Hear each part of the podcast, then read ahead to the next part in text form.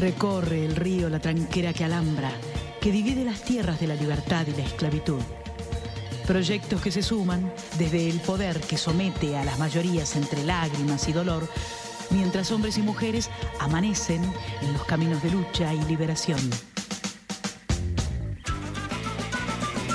Una minga en el pueblo alza las manos solidarias por la resistencia de nuestras culturas, junto a un piquete que reconfigura las fronteras de la ciudad.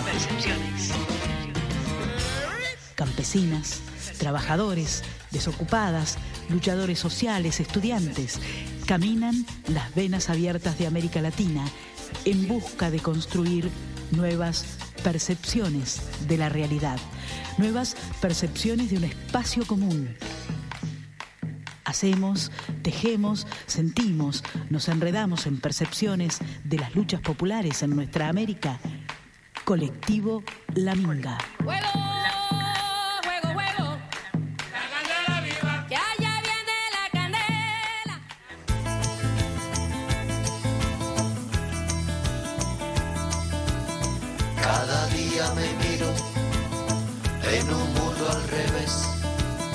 Cada día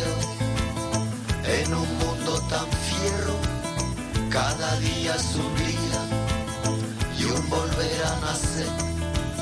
Cada día una suerte para saber alcanzar. Cada día yo grito a la luna mi celo cada día es absurdo. Sí, cada día es absurdo, dice Manu Chao, y estamos aquí iniciando un nuevo programa de Percepciones por FM UTN, el programa del colectivo La Minga. Eh, hoy está, estamos solitos al aire, solitos porque Angélica anda por Buenos Aires Sí, porque por allá hay congresos, por acá a veces parece el desierto, pero no es tan desierto Mendoza y en Mendoza pasan cosas, a pesar que muchos quieran decir que acá no pasa nada. Eh, hoy, ¿qué vamos a hablar? Hoy trataremos algo que ha sido poco visibilizado por los medios, que están más en el pleito por eh, tratar de destruir eh, la posibilidad histórica de una nueva ley de radiodifusión, una ley de servicios audiovisuales, eh, en pos eh, de vaya a saber qué intereses. La pregunta será si esos intereses no serán los mismos que en alguna época significaron desaparecidos en este país. Entonces, en ese sentido, y como justamente el tema de hoy tiene que ver con los compañeros desaparecidos en los 70, en manos de una dictadura militar sangrienta, eh, y ustedes dirán por qué, a ver qué tiene que ver todo esto. Y tiene que ver con que en Mendoza, dos murales, sí, el de calle Perú, eh, que tenía que ver con la desaparición de Jorge Julio López, un desaparecido en democracia, y justamente a partir de haber eh, dado testimonio y haber permitido con ello que Echecolás tuviera condena efectiva y perpetua. Ese mural, eh, hecho por compañeros de distintas organizaciones sociales fue intervenido hace meses atrás, se volvió a hacer el mural y se volvió a tapar. Y lo mismo ha pasado en Godoy Cruz, donde un mural eh, en homenaje a la lucha de Madres de Plaza de Mayo recientemente también ha sido tapado pero este ya mucho más complejo porque viene con firma y mensajito de por medio. Es por eso que vamos a estar analizando qué significa para Mendoza, qué significa para Argentina y por qué no para Latinoamérica estas intervenciones que se han venido dando. Este es el, el programa y sí, está sonando el teléfono, eh, cosa que debería haber apagado hace unos instantes. Eh, este es el programa del colectivo La Minga, el programa Percepciones, Percepciones de las luchas populares en nuestra América. El número de teléfono para comunicarse es el 5244 525 5244 Pueden mandar mensaje de textos al 155 79 54 14. Programa percepciones arroba yahoo.com.ar. En fin, así comienza Percepciones. Algo cambia en toda mujer que participa. Hace dos años que, participo del encuentro. Siento que he encontrado un lugar en el mundo, sintiéndome protagonista. Puedo hacer algo por miles de, mujeres que, que padecen lo mismo que yo. A partir del encuentro, nadie ahora me va a callar. 24 Encuentro Nacional de Mujeres en Tucumán los días 10, 11 y 12 de octubre. Participa. www.24-encuentromujeres.com.ar Tiros en la pobla no dejan dormir, muy lejos de la moneda el diablo ríe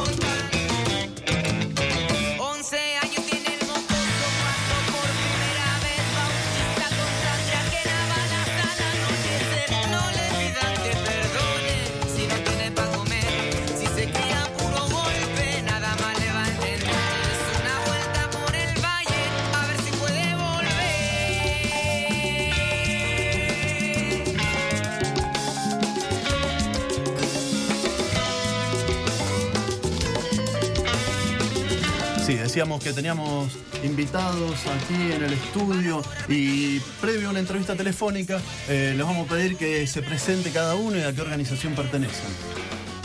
Bueno, yo soy Diego Gareca y estoy a cargo del área de derechos humanos de la Municipalidad de Godoy Cruz. Mi nombre es Noelia Santino y también trabajo con, con Diego en el área de derechos humanos de la Municipalidad de Cruz. Yo soy Fernando Rule y soy miembro de la Asociación de Expresas y Presos Políticos de Mendoza. Bueno, son los invitados que van a, y la invitada que van a compartir estos minutos de percepciones con nosotros. Eh, les propongo, si quieren, ponerse los auriculares. Vamos a tener una entrevista eh, con quien ha hecho el mural eh, de Godoy Cruz. Es Cristina Pérez. Estamos en comunicación telefónica desde Buenos Aires. Eh, Cristina, ¿cómo estás? Muchas gracias por estos minutos con percepciones. Hola, buenas tardes, gracias a ustedes y un gusto también compartir con estos amigos que están hoy en el programa. Eh, bueno, eh, hace unos, hace unas semanas, unas semanas, eh, tu mural fue tapado abiertamente, tapado de negro con una inscripción que decía Malvina volveremos, viva Cristo Rey. Y qué sensación eh, te deja cuando eh, uno realiza un mural y trata de vincular el arte con las luchas populares, sobre todo una lucha popular como la de Madres de Plaza de Mayo. Bueno, en realidad en lo último en que pensé fue en el mural. en lo primero que pensé es en, digamos, en esta imposibilidad de, de poder eh, contar la historia desde otros lugares. Eh, porque el mural en el fondo es un objeto, es una cosa, ¿no? Es un, por supuesto no cualquier cosa, porque eso lo que hace es eh, expresar el sentimiento de, de un grupo, en este caso yo siento que es el sentimiento de gran parte de la sociedad de poder decir lo que pasó y de que y no solo decirlo sino también luchar por una respuesta por una por justicia a todo lo que a los crímenes que se cometieron en la última dictadura. Y eh, y esa sensación de impotencia esa indignación por eh, porque estos grupos digamos que uno podría decir promilitares de digamos de la derecha de la iglesia o fundamentalistas o cualquier grupo que actúa violentamente eh, lo que hace es mostrarse abiertamente de que y seguir sembrando miedo, ¿no? Ah, eh, ahora, por un lado el miedo, pero por el otro lado, eh, supongo que como artista eso significa redoblar eh, el acompañamiento a las distintas organizaciones y profundizar esta relación del arte con la lucha. sí, totalmente. Además, es la confirmación de que todas las expresiones artísticas lo que hacen siempre es, eh, digamos, desnudar esas verdades ocultas o eso que se respira en el ambiente, en, digamos, en el momento histórico y que de otras maneras no, no es que nos expresan, sino que digamos que vienen a complementar ese grito, esa lucha y que justamente esto que vos decís, que uno se, se hermana con todas las agrupaciones, con todas las instituciones, con todos los con toda la gente que está peleando, digamos, con los mismos ideales. Pues ese, digamos, es mi, eh, mi, planteo existencial desde el punto de vista artístico. Eh, Cristina, eh, ¿por qué tu relación con, como temática con las Madres de Plaza de Mayo? Y contanos si, además de las Madres de Plaza de Mayo, ¿qué, otra, ¿qué otras luchas has apoyado desde el arte? Bueno, mira, mi relación es la de una ciudadana más. Yo no tengo relación directa, digamos, ni familiares desaparecidos, ni una, digamos, una relación carnal con directa, ¿no? Pero sí me eh, parte, me toca profundamente como ciudadana eh, toda nuestra historia y además porque a través del arte, como vos me preguntabas, no solamente tiene que ver con los derechos humanos, con una búsqueda de expresión de, toda esa lucha, sino con también con todos los movimientos ambientalistas y, eh, habiendo partido desde eh, un trabajo de género, ¿no? Siempre me vinculé con agrupaciones de mujeres eh, que peleaban por, por los derechos, por las campañas para eh, legalizar el aborto y por campañas de salud y, demás, ¿no? Y, em, lo que intento es poder vincular ese pensamiento, es, esta, este propósito ¿no? de lucha y de mejora de la sociedad a través de mi obra, ¿no? Porque es parte de lo, de lo cotidiano, es parte de mi trabajo constante, es, es mi respiración, ¿no? Yo, yo digamos que respiro todo, todo eso y, lo, y trato de, trabajarlo a través de una obra. Bueno, Cristina, tenemos muy pocos minutitos para hablar con vos, eh, pero de todos modos, eh, esperamos tenerte pronto acá en Mendoza, eh, si no es para ese mismo mural, para otro mural que tenga que ver justamente con todas estas problemáticas que vos estás planteando, como son el tema de las cuestiones ambientales, los derechos humanos y sobre todo el tema género, temas que hoy en día son los temas fundamentales dentro de las organizaciones populares. Sí, exactamente. Bueno, muchas gracias a ustedes. Yo sé que están ahí compañeros que van a, decir mucho más. Y, eh, bueno, esperamos repintarlo. Eh, con Diego ya hemos estado en conversaciones para trabajar ahora en octubre en esa en la, en la vuelta del mural. ¿Mm? Bueno, Cristina, muchísimas gracias por esta comunicación. A ustedes, un abrazo. Estábamos hablando con Cristina Pérez, quien es la artista que había realizado que realizó el muro, el mural allí en Godoy Cruz y que ha sido recientemente intervenido por este grupo Cristo Rey, que trataremos con los invitados de entender quiénes son, qué quieren y por qué la forma de actuar que tuvieron. Ya que navegas por mi sangre y conoces mis límites, y me despiertas en la mitad del día para acostarme en tu recuerdo, y eres furia de mí, paciencia para mí, dime qué diablos hago, por qué te necesito, quién eres muda sola, recorriéndome, razón de mi pasión, por qué quiero llenarte solamente de mí y abarcarte, acabarte, mezclarme a tus huesitos, y eres única patria contra las bestias, el olvido. Juan Gelman. Percepciones. Percepciones.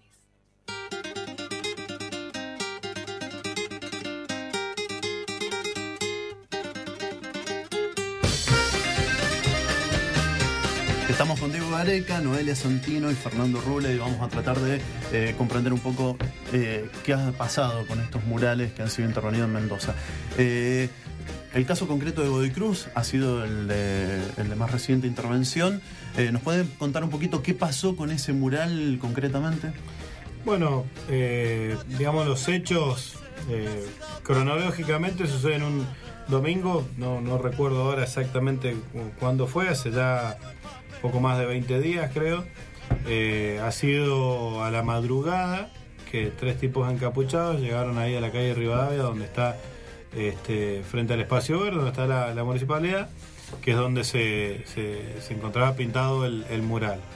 Eh, con la particularidad de que pegado, digamos, a menos de un metro está la casilla donde los fines de semana hay un sereno que cuida, digamos, la municipalidad y que es al sereno al que se arriman tres personas encapuchadas y uno de ellos armado, bueno, lo, han- lo amenazan, este, y mientras lo, lo- lo apuntan, este, bueno, este, se ve que las otras dos personas este, pintaron todo de negro, poniendo las consignas que recién vos este, comentabas, Malvinas volveremos, viva Cristo Rey.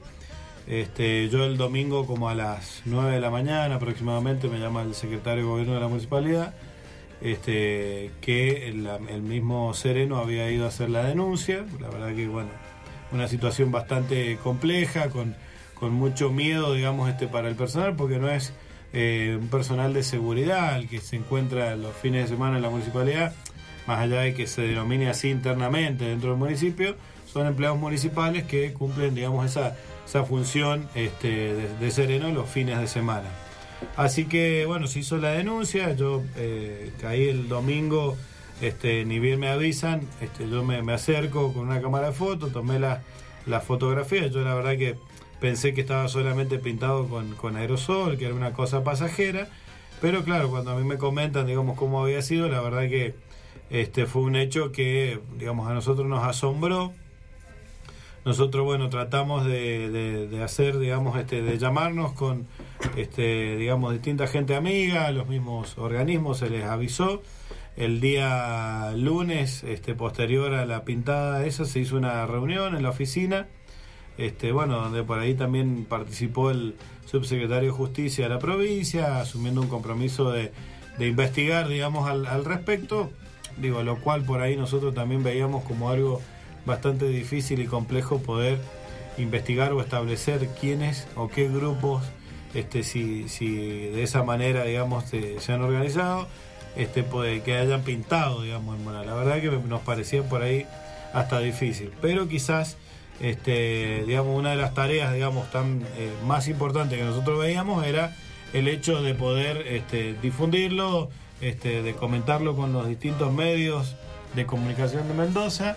Este, y a tal punto creo que digamos una de las cosas más importantes que ha sido eh, publicado el 15 de agosto, Osvaldo Bayer sacó una columna en el diario Página 12, la contratapa precisamente, y bueno, creo que ha sido eh, que, que de hecho Osvaldo después me comentaba que bueno ha recibido un montón de, de adhesiones después que salió esa nota de gente de todo el país repudiando el, el- el hecho, ¿no? Concretamente. Entonces digo, esto fue como a modo de relato, este, cómo sucedieron los hechos. Este, digamos, hay una denuncia este, realizada concretamente y bueno, uno entiende o suponemos que hasta una investigación, digamos, para lo cual yo me permito dudar, digamos, de, de la investigación como para establecer quién es o quién, digamos, qué grupo este, puede haber realizado, digamos, el- esta tarea, ¿no? Ahora, Fernando Cristo Rey no es la primera vez que aparece públicamente, ya había aparecido en el encuentro de mujeres aquí en Mendoza, tratando de sabotear a toda costa el encuentro, y fueron quienes eh, no solamente se opusieron en términos del discurso, sino en términos fácticos. Fueron, directamente a tratar de armar bardo dentro de las escuelas para que no se realizara el encuentro. Eh, ¿Cómo, ¿Cómo comprender o cómo en- entender que el nivel de organización ya sea diferente al solo hecho de ir un grupito a tratar de frenar algo? O sea, personas que iban armadas, encapucharon a una persona, redujeron al guardia, que esté armado o no, eh, no no es trascendente. El hecho es que ellos estuvieran armados y organizados en torno a que ustedes como organización tienen una lucha en los 70 y creo que estas experiencias las deben haber conocido muy de cerca respecto a estas organizaciones eh, bien de derechas y bien radicales en su accionar. Lo de Viva Cristo Rey a modo de firma o de consigna, que tiene ambas interpretaciones, a nuestro criterio este, merece alguna reflexión. En principio, intenta vincular el temor, el viejo temor de Dios, con la justicia. Como queda o intentan que quede en el imaginario colectivo que toda lucha por la justicia y por la verdad se opone de algún modo a lo que Dios quiere. Entonces, Viva Cristo Rey viene a ser como el reino del silencio, el reino de quedate piola, el reino de no cuestionar al poder. Cosa que, bueno, aunque yo no sea religioso, sé que las religiones en principio no dicen eso. Este, y esto del miedo es parte del terrorismo. Yo particularmente vengo insistiendo que lo de terrorismo de Estado es un eufemismo que nosotros mismos inventamos, pero el terrorismo es uno solo, es el, la forma de imponer el poder por medio del terror. O sea que ese sistema solo puede ser implementado desde el poder, desde el gobierno o desde el poder. No hay terrorismo de otro modo. Son otras formas de violencia quizás, pero terrorismo es eso, es el miedo generalizado a la población. En este caso, no digo que la población mendocina esté aterrorizada porque hayan pintado un mural, pero tiene el claro mensaje de aterrorizar junto con otras pintadas que aparecieron en la ciudad en esta misma oportunidad y las otras que vos mencionás, el claro mensaje de amedrentar al menos a las innumerables, a los innumerables testigos de la época que aún no han este, testimoniado, valga la redundancia. Porque recordemos que los testigos y creyentes actuales somos una ínfima parte de la cantidad enorme de testigos. Si contamos nada más los alrededor de 2.000 policías y militares que aún viven, que actuaron en aquella época, testigos de algún modo, cómplices otros, testigos al fin, que no han hablado, este, y no han hablado fundamentalmente no por solidaridad, sino por miedo. Se tienen miedo entre ellos. Eh, este tipo de atentados simbólicos apunta a eso, a acrecentar, dar una vuelta más de, rosca al miedo que ha mantenido este ocultamiento de la verdad por tantos años. Recordemos que los juicios que aún llevamos por aquellos crímenes llevan más de 30 años sin en Mendoza ningún, ningún acusado en la cárcel. Este, esa es la reflexión primera que nos surgió. Eh, les, comento, nos llamó al 5244 eh, Hugo Asensio. Está bien, Hugo Asensio. Eh, dice que la iglesia y el ejército deberían decir algo ante estas acciones, porque se utiliza el nombre Cristo Rey y estas instituciones, claro, que adentro de esas instituciones hay algo más que lo que se muestra hacia afuera. Digo, quizás haciendo, no sé, una interpretación de lo que, lo que ha hablado, que habló con el Tota Capriola, nuestro operador productor hoy, eh, quizás tenga que ver con el pasado cercano eh, argentino, y no solamente argentino, sino latinoamericano, donde la iglesia y el ejército fueron quienes llevaron adelante estos procesos militares en las distintas partes de Latinoamérica, avalado inclusive por la CIA o por el, mismo ejército estadounidense. Digo, eh, es una buena pregunta. Seguramente Noelia y Diego saben más que yo de este asunto, pero una mínima reflexión. La iglesia acaba de pedir que no se discuta ahora la ley de medios. Mm. Es un truco para que no salga la ley. La iglesia, hablo de la jerarquía eclesiástica, acaba de pedir que se mantenga el silencio. Sí, yo lo que quería, ante digamos, esta reflexión digamos, del llamado, digo, yo coincido en que eh, debería haber, digamos, es una cuestión, este, la verdad que bastante difícil de pensar, digamos, de, dos sectores, eh, digamos, muy importantes que articulan dentro de la sociedad, ¿no? Digo, y hay un dato muy importante también.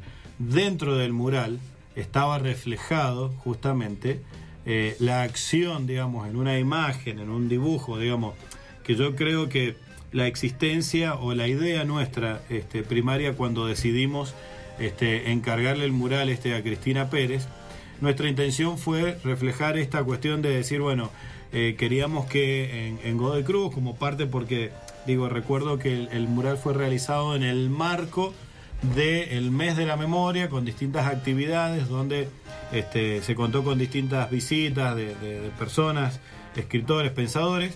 Este, fue realizado el mural de la memoria. Una de las acciones que nosotros entendemos el, el- el arte o la expresión del mural como esta cosa que despierta muchas veces para, para herir, si se quiere, este, estas susceptibilidades que están por ahí al paso de la vereda, ¿no? Porque eh, había mucha gente que vinculada a los sectores religiosos este, le molestaba que dentro del mural estuviese pintado una imagen donde había una quema de libros, donde había una manifestación este, que se estaba reprimiendo y donde estaba presente también este, la Iglesia Católica concretamente. Entonces digo, es muy difícil, ¿sí? Este, más allá podremos tener casos de hechos aislados, pero no este, institucionalmente que haya un reconocimiento, digamos, ante estos, eh, ante este tipo de hechos, ¿no? Y a nosotros nos genera este, bastante suspicacia, digo, eh, en las mismas plazas, digamos, tenemos como, como forma predominante este, de, de las clases que han dominado, digo, la iglesia, las comisarías, este, eh, los municipios y demás, y a no olvidar que el, mural estaba, digamos, a escasos metros también de, este, digamos, la, la iglesia de San Vicente Ferrer, digo, con esto no, no estoy acusando puntualmente a la iglesia de San Vicente Ferrer, pero digo, están ahí, el mural evidentemente inquietaba y molestaba este, a un sector de la sociedad, digo, que, este, que con, justamente con estas acciones muchas veces a diario terminan siendo este, los que avalan estas cuestiones de, intolerancia, digamos, en la sociedad. Eh, nos llama también Pedro al 5244 nos dice que Cristo Rey tiene miedo y por eso no da la cara.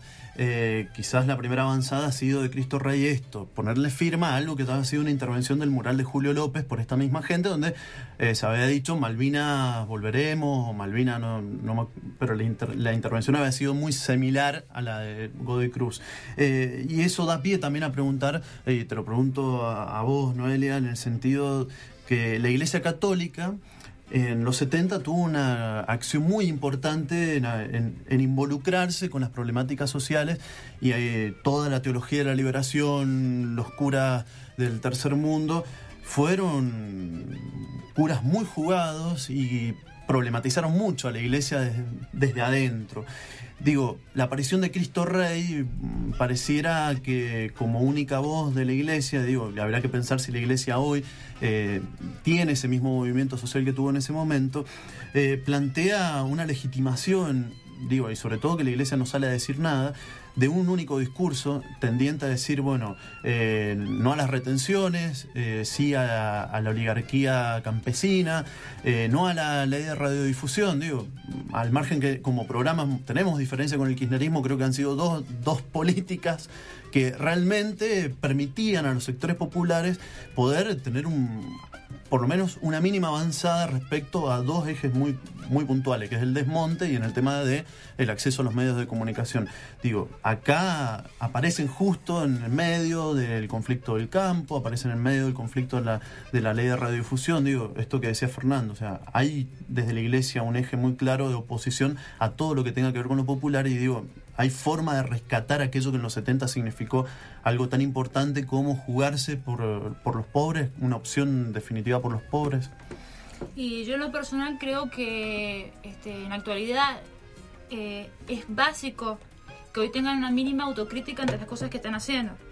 Y me refiero a estos sectores plenamente de derecha y que supuestamente están dando un mensaje religioso a través de lo que hacen. Este, y con respecto a la iglesia en particular, creo que no cumple para nada el rol que tiene que llevar a cabo. Es decir, supuestamente ellos tienen que llevar a cabo un mensaje que Dios es amor y no lo están haciendo, se están metiendo en cuestiones políticas, ¿sí? reaccionarias y totalmente en contra de, lo- de las corrientes sociales. Pareciera que su rol en realidad es reflejar todo lo contrario. Dios es tu enemigo eh, y por ende la iglesia es tu enemigo. Yo creo que en eso está mal. Eh, creo que la mentalidad, el paradigma mental que tiene la iglesia católica hoy es totalmente el medioevo de la edad oscura como se llamó, por su intervención política, digamos. Y eso es lo que hoy quieren traer. No, no el protagonismo, digamos, que tuvieron en los 70 simplemente, sino esa mentalidad que tuvieron en aquella época de la Edad Media. Si nos, nos remontamos, es su mentalidad. Metidos permanentemente en cuestiones de poder y van en contra, digamos, de lo que la sociedad pide, de lo que la sociedad es. Entonces, este creo que debemos de las bases de las autoridades acá en Mendoza y a nivel nacional y eh, todas las jerarquías que puedan tener tienen que tener una autocrítica porque este si no siempre van a estar confrontando digamos con los sectores sociales organizaciones sociales que están reclamando otras cosas. Este no representan para nada digamos este a la sociedad Bueno, eh, Darío Estrella nos había llamado hace un rato. Darío, si querés llamar de nuevo y comentarnos esta frase de Bertrand Russell que querías compartir con nosotros, el teléfono está disponible, es el 5244 eh, Fernando, eh, esta- ¿esto cómo entenderlo? ¿Cómo se puede entender estas intervenciones en los murales? ¿Una provocación? ¿Una avanzada desde la derecha?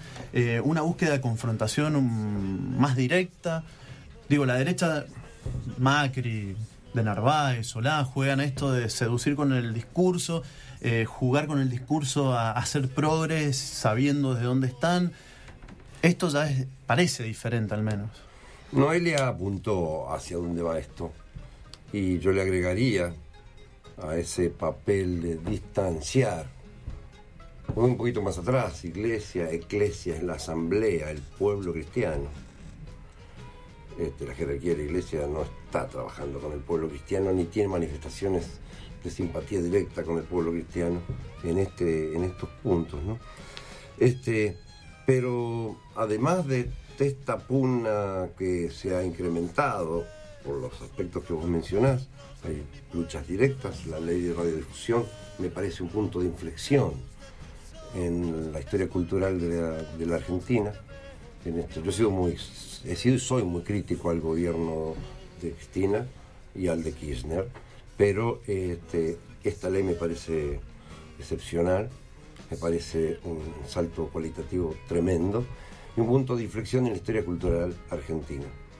Eh, aparte de eso, se aproxima los juicios orales en Mendoza. En Mendoza hay 14 causas eh, en el Tribunal Oral Federal número 1 que se van a, ya el tribunal anunció, lo va, va a unificar las 14 causas en una sola. Quiere decir que allí va a haber muchos imputados, cientos de testigos. Va a ser el primer juicio eh, oral y el, el- el- el único hasta ahora, este, donde va a salir a luz el horror que el pueblo mendocino vivió en aquellos días. Y los sectores este, dominantes donde la iglesia tiene mucho que ver, pero no es solo la iglesia. Bien se habla hoy de golpes cívico-militares, los de aquella época. El de Honduras hoy, un golpe cívico-militar. Intervienen curas empresarios. Los que mandan en realidad no son los militares, son los, son los, ¿eh? los que tienen la manija, los que tienen las chequeras. Este, eh, esos sectores se ven incomodados porque aquellos que imputamos, aquellos que acusamos, son los que han trabajado para estos sectores dominantes. Gracias a ellos, muchos son ricos, gracias a ellos dominan en la mayor parte de los medios de comunicación, gracias, gracias a ellos la obra pública la construyen ellos a su gusto. Y bueno, la riqueza en general está distribuida malamente a favor de ellos gracias a estos militares que les han servido mucho y bien criminalmente. Y bueno, de algún modo tienen que defenderlos y defenderlos implica meter miedo a los testigos, mantener el silencio. Un detalle que yo quería, voy a disentir con este, Diego, siempre confundo a Diego y Pablo, a, todos les pasa lo mismo. Este, ah, no es tan difícil desde el punto de vista policial ubicar a estos malandras. Primero porque es evidente que no son tres locos sueltos, como vos bien lo explicaste. Es parte de una organización vinculada a las agencias de seguridad, de algún modo a las fuerzas de, de- de seguridad estatales y a las Fuerzas Armadas. Y financiadas por algunos empresarios con dinero. Pero este, un asalto común a un ciber, donde se llevan unos dineritos, este, es posible dilucidarlo y encontrar a los culpables. Donde no hay ninguna pista más que me parece que era un negro de aquel barrio, datos así. En cambio aquí tenemos muchos datos acerca de que responderían a la pregunta básica que sería Sherlock Holmes. ¿A quién beneficia este delito? Entonces, este, bueno, por ahí hay que investigar. Tuvimos, aparte de la reunión que mencionábamos recién, con el doctor Godoy Lemos, subsecretario de Justicia, ¿no? Con el ministro Ciurca tuvimos otra reunión, los organismos de derechos humanos, donde el ministro Ciurca, y fue publicado eso, se comprometió, a mi criterio eh, brillante y buenamente, a investigar este asunto, a poner todo su aparato al servicio de la justicia, de la fiscalía correspondiente, y algunas ideas que él tiene acerca de quiénes serían los culpables. eh, nos, nos indicó y bueno, por ahí iría la investigación. Este, queremos, tenemos que creer este, en esas sanas intenciones. El tiempo dirá, pero no estoy tan, no soy tan pesimista en cuanto a la imposibilidad de agarrar a estos malandros.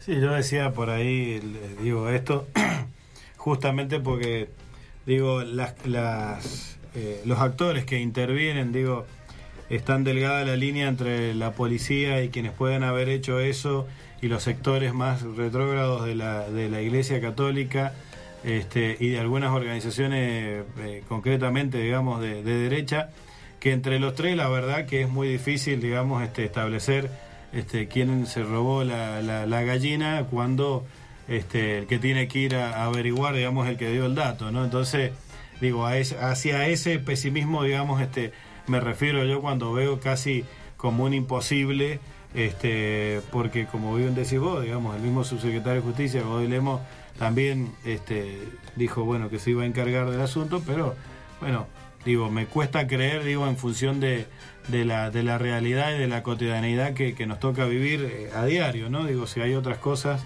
este, que están como más palpables, digo, no, no la han encontrado, me cuesta creer que entre la policía y los sectores este, religiosos y alguna organización de derecha haya alguna, no, no descartar, digamos, esa connivencia que puede haber, digamos, ese vínculo.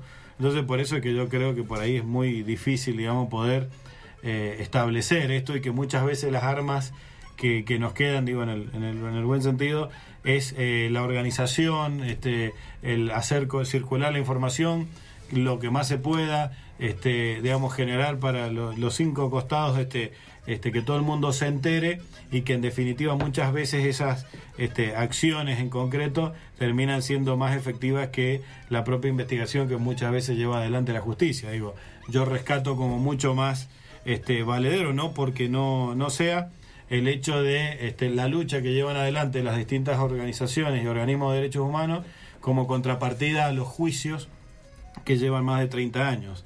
Digo, creo que la lucha que han llevado adelante, digo, el hecho de llegar a una escuela o de que vos puedas invitarlo a Fernando y demás, creo que ha sido mucho más efectiva que la propia justicia argentina, este, con la demora que ha tenido histórica ya, digamos, este, en juzgar, digamos, a aquellos responsables del terrorismo de Estado. ¿no? Bueno, por último, Cristina Pérez nos adelantaba que se iba a volver a hacer el mural. Eh, ¿Ya tienen previsto cuándo? ¿Si va a ser el mismo lugar? Sí, hay que resta definir justamente por esta cuestión de, de- del espacio. Hay dos lugares, el mismo lugar y a escasos metros dentro de eh, paredón, la pared del Consejo Deliberante de Godoy Cruz, este, la posibilidad de volver a pintar el, mural. El mural se va a pintar los días eh, 9, 10 y 11 de octubre en el marco de el Encuentro Nacional de Pintura Popular Callejera, este, conmemorando, digamos, el 11 de octubre como el último día de libertad en América Latina. En el marco de ese encuentro, Cristina, este, que de hecho no tenía pensado, digamos, recuperar el mural, ella iba a participar pintando, este, digamos, este, el tema de pueblos originarios. Este, ahora hemos decidido que en el marco del encuentro ella va a recuperar el mural y es muy probable que eh, cerrando el encuentro el día 11 con Osvaldo Bayer, que va a asistir a este encuentro este, y va a ser el encargado de, de cerrar, digamos, con una charla este, al respecto de la conquista este, en América. Este, seguramente haremos un acto donde bueno, van a estar invitados todos los organismos de derechos humanos para este, la presentación y, demostrar, digamos, de que en realidad este, se puede, digamos, esta cosa de volver a pintar y que nuestra persistencia también va en ese sentido. Bueno, en estos tiempos que vivimos, eh, quizás esta posibilidad de, rehacer el, el mural y quizás también una muestra de esto que vos decías, la participación, el organizarnos, eh, quizás esos murales podrían reflejar incluso eh, las luchas actuales en el sentido de lo que Cristina decía, el tema de género, el tema de medio ambiente, digo, se está por abrir San, quieren abrir San Jorge, quieren abrir sale, sale de potasio en el sur, que son intereses directamente vinculados a todos estos sectores reaccionarios que después salen a pintar murales eh, que tienen que ver con las luchas de, nuestros viejos, de nuestros abuelos, que dieron la vida por pensar una Argentina diferente. Y en estos tiempos donde cuando dicen la ley de radiodifusión no, porque eh, va en contra de la diversidad, justamente quizás con una ley de radiodifusión, como con muchas otras políticas, como el parar la megaminería, significaría frenar el avance del único discurso, el neoliberalismo, lo que ha sido impuesto desde los 60 para acá, y hay quienes dicen antes, eh, como única política posible para nuestros países y someter a Latinoamérica como han querido someterla o como lo han hecho desde la colonia para estos tiempos. Entonces por ahí tirarles así la, la propuesta, que se incluyan cuestiones de género, que se incluyan cuestiones que tengan que ver con el tema, los temas ambientales y por qué no pensar como eje transversal la conquista que ha sido quizás... Eh, lo que vos decías, el último día de libertad por estas tierras y de ahí en más lo que hemos vivido ha sido opresión tras opresión y enfrentamiento de los sectores populares con qué? Con sangre y armas del otro lado, provocando sangre de este lado. Confiemos en artistas como, como Cristina Pérez, que sabemos que tiene todo este material y mucho más para crear sus, sus obras. Y bueno, yo estoy seguro que va en el sentido de que vos decís, eh, no porque se lo dictemos nosotros, sino porque ella lo sabe y además sobre nosotros sabe expresarlo, cosa que no podemos nosotros en, la pintura, ¿no? Bueno, les agradecemos mucho entonces que hayan estado aquí en Percepciones. Nos fuimos mal de la tanda, nos hemos ido hoy mal de todo, pero bien porque hemos podido al menos iniciar el debate acerca de lo que significa esta... Eh, ¿Será reorganización de la derecha? ¿O habrá estado ya organizada y ahora ya empieza a poner su firma y a mostrar que estaban invisibilizados porque ellos cuando quieren no se muestran, pero cuando quieren se muestran y con todas las garras. Y bueno, quizás signifique, como decían aquí en la mesa los invitados y la invitada, eh, encontrarnos, organizarnos, seguir en la lucha juntos. Quizás uno de los grandes problemas hoy del campo popular tiene que ver con la fragmentación. Quizás sea el, momento justo para profundizar los lazos que se van tejiendo poco a poco para que los sectores populares eh, al fin puedan ver sus objetivos cumplidos. Estamos aquí en FMUTN. Tota, llévatela. No sé si volvemos, no volvemos, ya nos vamos.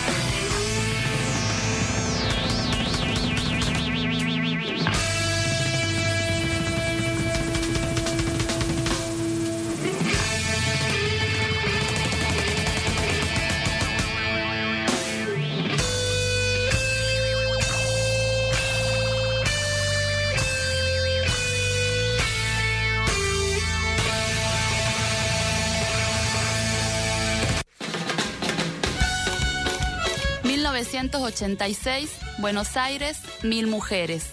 1993, Tucumán, 8.000 mujeres. 2000, Paraná, 10.000 mujeres. 2005, Mar del Plata, 30.000 mujeres. Desde hace 24 años, las mujeres multiplicamos nuestra presencia en los encuentros nacionales de mujeres. Este año se hace aquí en Tucumán, los días 10, 11 y 12 de octubre. Participa www.24-encuentromujeres.com.ar. Las manos al servicio de la mente, la mente al servicio de la creación. Y la creación sirve. Obras únicas. Y las obras únicamente están en la Plaza Independencia. La mejor artesanía de Mendoza en la Plaza Mayor de la provincia. Todos los rubros, todos los materiales, todas las artesanías en la Plaza Independencia. Domingos a viernes de 18 a 22 y sábados de 11 a 22 horas. El sitio es la plaza. Y www.plazadeartesmza.com.ar Para, ¿podés grabar ese pedacito y después adelante? Eh, perdón. Me gusta esa que dice. Me gusta esa que dice. Has an old memory. FMUTN.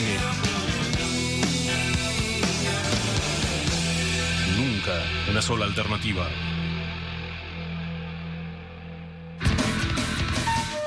Los gritos de los que se animan. Amaneció el 18 de septiembre del 2006. Y López, ¿dónde está? Ya viene el 18 de septiembre del 2007. ¿Y López, dónde está? A López, repito, lo reclama el pueblo de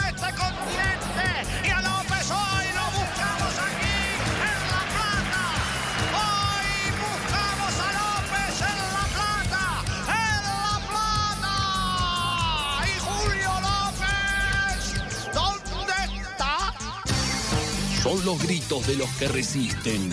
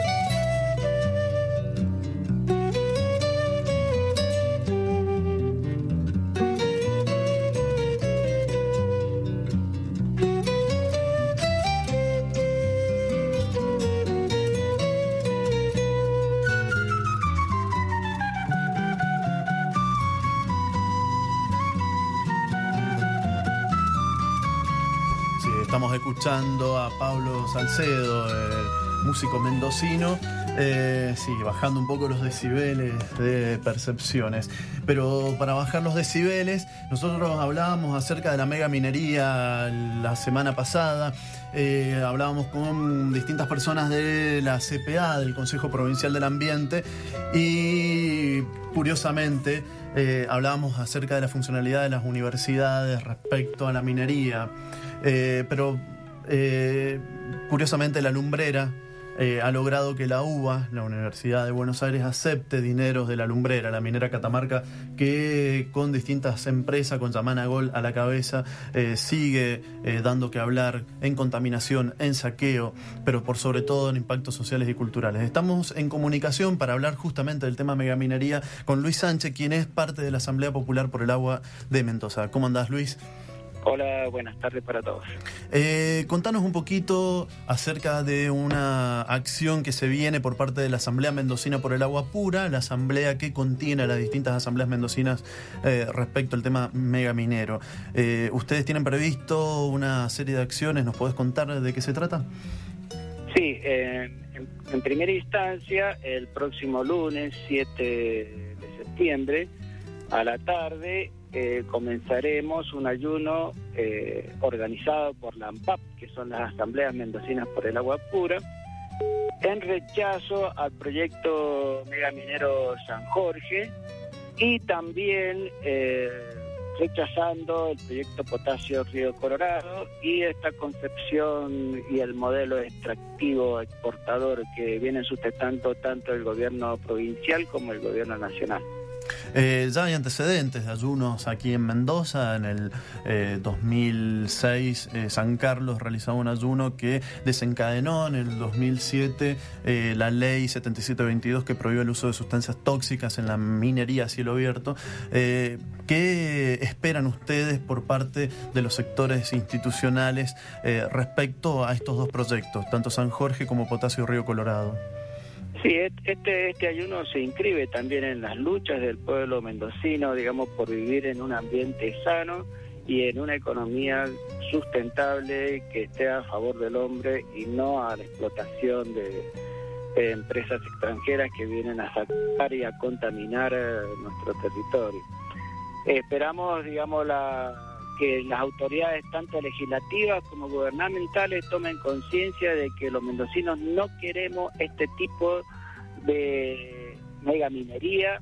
No es que estemos en contra de la minería, estamos en contra de la manera y de la forma que están explotando nuestros bienes comunes. Entonces, Luis, el día 7 del 9, ¿a partir de qué hora dijiste? Es a partir de la tarde, a partir de las 17, 18 horas, eh, comenzaremos nuestro ayuno, también apoyando la lucha de la multisectorial por los despidos, por los tarifazos, eh, que creemos que todo esto está unido a esta mentalidad, a este, a este modelo extractivo, saqueante y contaminante que está adelante el gobierno provincial. Bueno, Luis, muchísimas gracias. Entonces nos estaremos viendo el 7, el próximo lunes, eh, a partir de las 17 horas, 18 horas. Eh, allí estará la Asamblea Mendocina por el Agua Pura iniciando el ayuno en contra de la mega minería, en contra concretamente de los proyectos de San Jorge y Potasio Río Colorado en el sur, en Malargüe. Eh, Luis, muchísimas gracias por esta Muchas comunicación. gracias a todos y los convocamos a todos aquellos que quieran expresarse en contra de este sistema que nos oprime, que saquea, que contamina, que genera desempleo y tarifazo. Muchas gracias. ¿eh? Gracias a vos. Eh, entonces estábamos en comunicación con Luis Sánchez, quien es integrante de la Asamblea Popular por el Agua, eh, que es miembro, miembro de la Asamblea de la Asamblea Mendocina por el Agua Pura, la AMPAP. Eh, Estamos, y esto sí, hoy viene de, de- de- viene de, de continua la cosa. Estamos con Darío Estrella, que nos había llamado hace rato, eh, uno de nuestros oyentes así de, de primera hora y, y- continuo. Darío, ¿cómo estás? ¿Cómo te va, Latino? Eh, bueno, quería... No sé si fueron tus invitados. Este, Es- ya se han ido. está- Pero- bueno, no importa. Está, eh, quería retomar una cosa que dijo, o complementar una cosa que dijo Sí. este, uno de tus invitados. Este, esto no es un emergente, o sea, no son, eh, es un emergente, no son tres loquitos, efectivamente, como él dijo, creo que fue esa la, la frase que usó. Este, estas son las mismas personas que cuando está eh, en, en- en público debate el asunto de la despenalización del aborto, por ejemplo, son los que llaman a los hospitales para amenazar con poner bombas, Sí. ¿no es cierto? La Iglesia Católica sí o sí debería eh, hacer un pronunciamiento, ¿no es cierto? Por supuesto, a nivel local, no le voy a pedir a, a Ratzinger que, que- que cambie alguna de, de- de sus ideales, pero hemos, hemos escuchado en, los, en las últimas semanas este pronunciamiento de la Iglesia Católica respecto de la pobreza, Sí. ¿verdad? Este, o sea que eh, esto parece ser un, un- parece que volvemos a, a los 70, ¿no es cierto? Hay dos iglesias católicas. Es de destacar que eh, el cardenal Ratzinger, el Benedicto XVI ahora, este, era el prefecto de la Congregación para la Doctrina de la Fe, Sí. que es el nombre actual de la Santa Inquisición, ¿no es cierto? Claro, que además fueron los que eh, persiguieron fuertemente a todos los teólogos de la liberación Eh. y casos como el padre Gutiérrez, uno de los fundadores de la línea de la teología de la liberación, fue por poco condenado, fue sacado de su territorio y mandado eh, lejos de tal manera de asegurarse que dejara de influir en, en su sector de trabajo. Ratzinger personalmente tenía cargo ese trabajo, Sí. de perseguir a, lo- a los curas del tercer mundo y marginarlos de los puestos de poder, eh, los puestos de poder en la jerarquía católica, ¿no es cierto? No, es- no es que tuvieran mucho poder los curas del tercer mundo, ¿no es cierto? Este y no es cual- no es cualquier tema el tema puede parecer que es eh, un ataque a la libertad de expresión esto de, de- de- de pintar en pero hay, hay- hay una cuestión muy muy sencilla de evaluar este estas personas este no se dan a conocer son cobardes ¿no es cierto? Sí. Conocen precisamente como se habló este eh, el efecto del miedo ¿no es cierto? y el problema es que eh, son las personas que acompañaban al proceso de organización nacional que eh, hay gente que, que- que está de desacuerdo en que se lo llame proceso de organización nacional, gente progresista, por ejemplo, Ernesto Espete, él, él no le gusta que, que se le llame proceso de organización nacional a la última dictadura.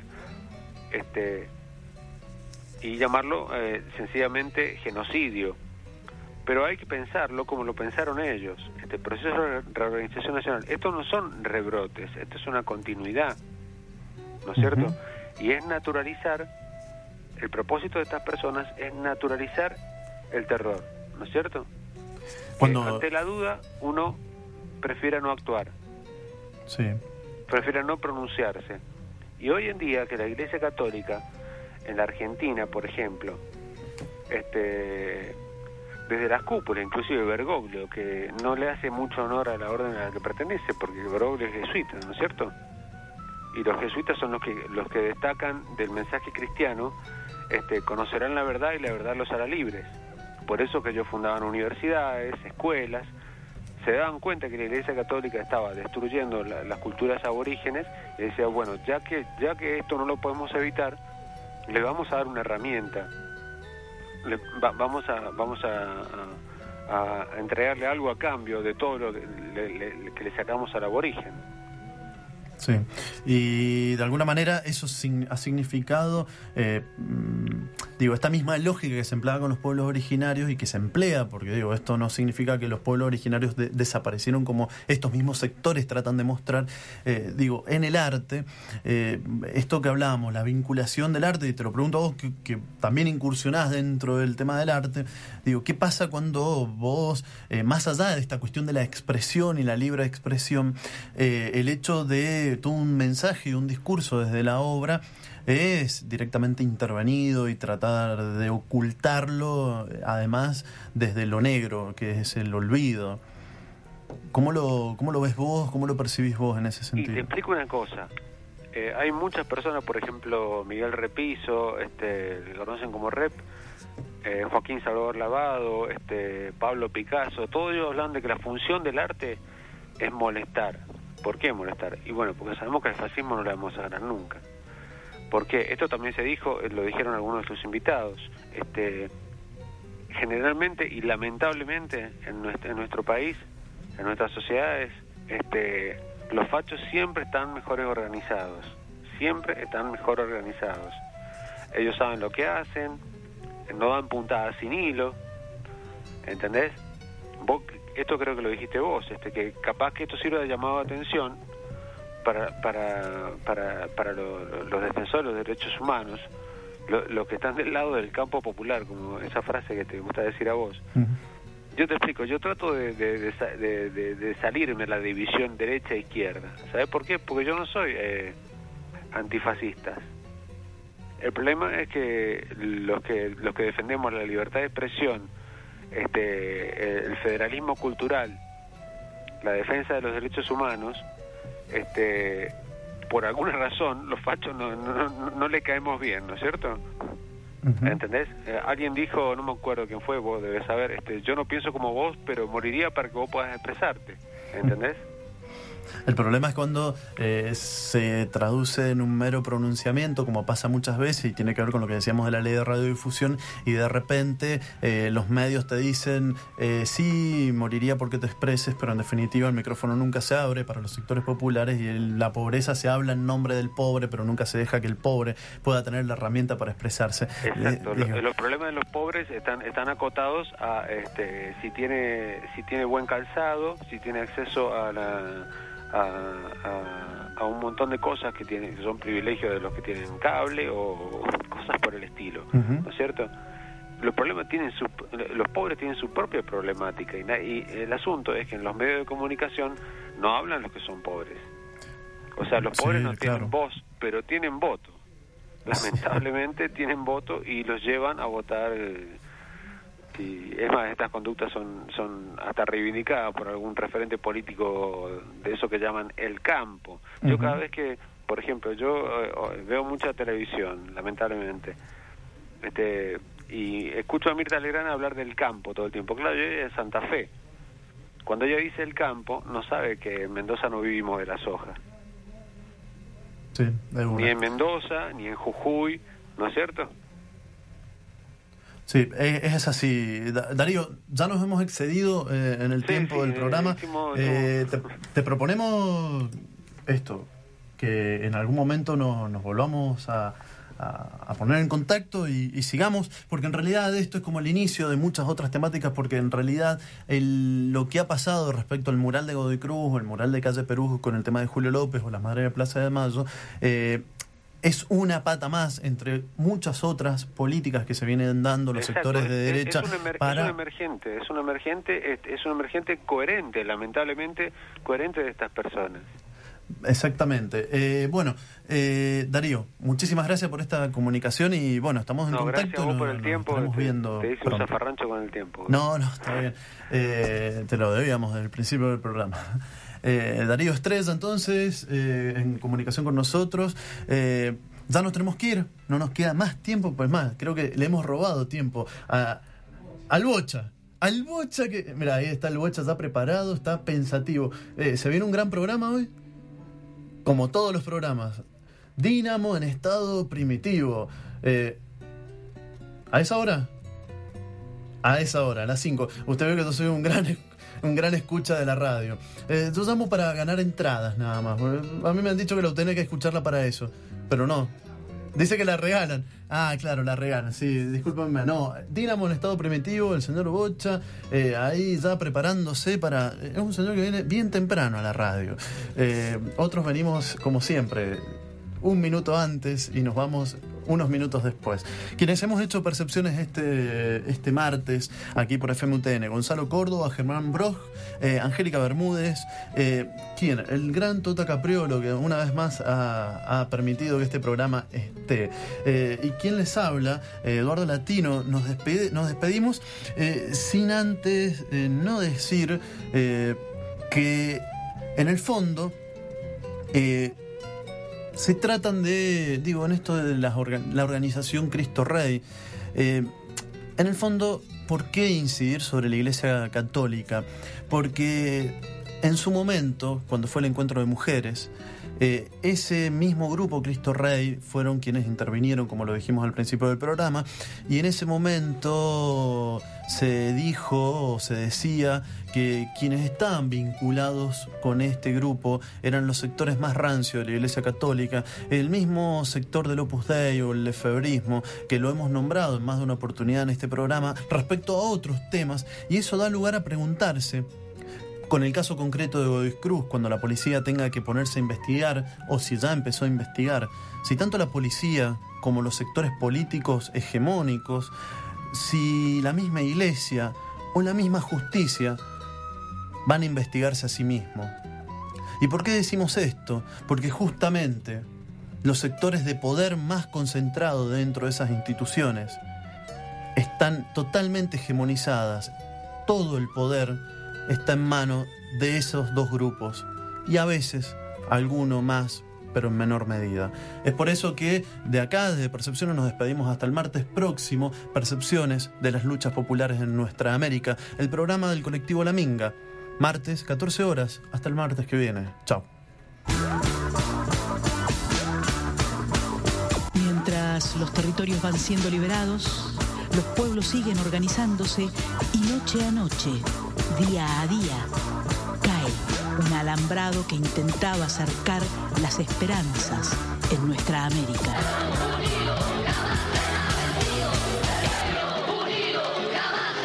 Desde la Facultad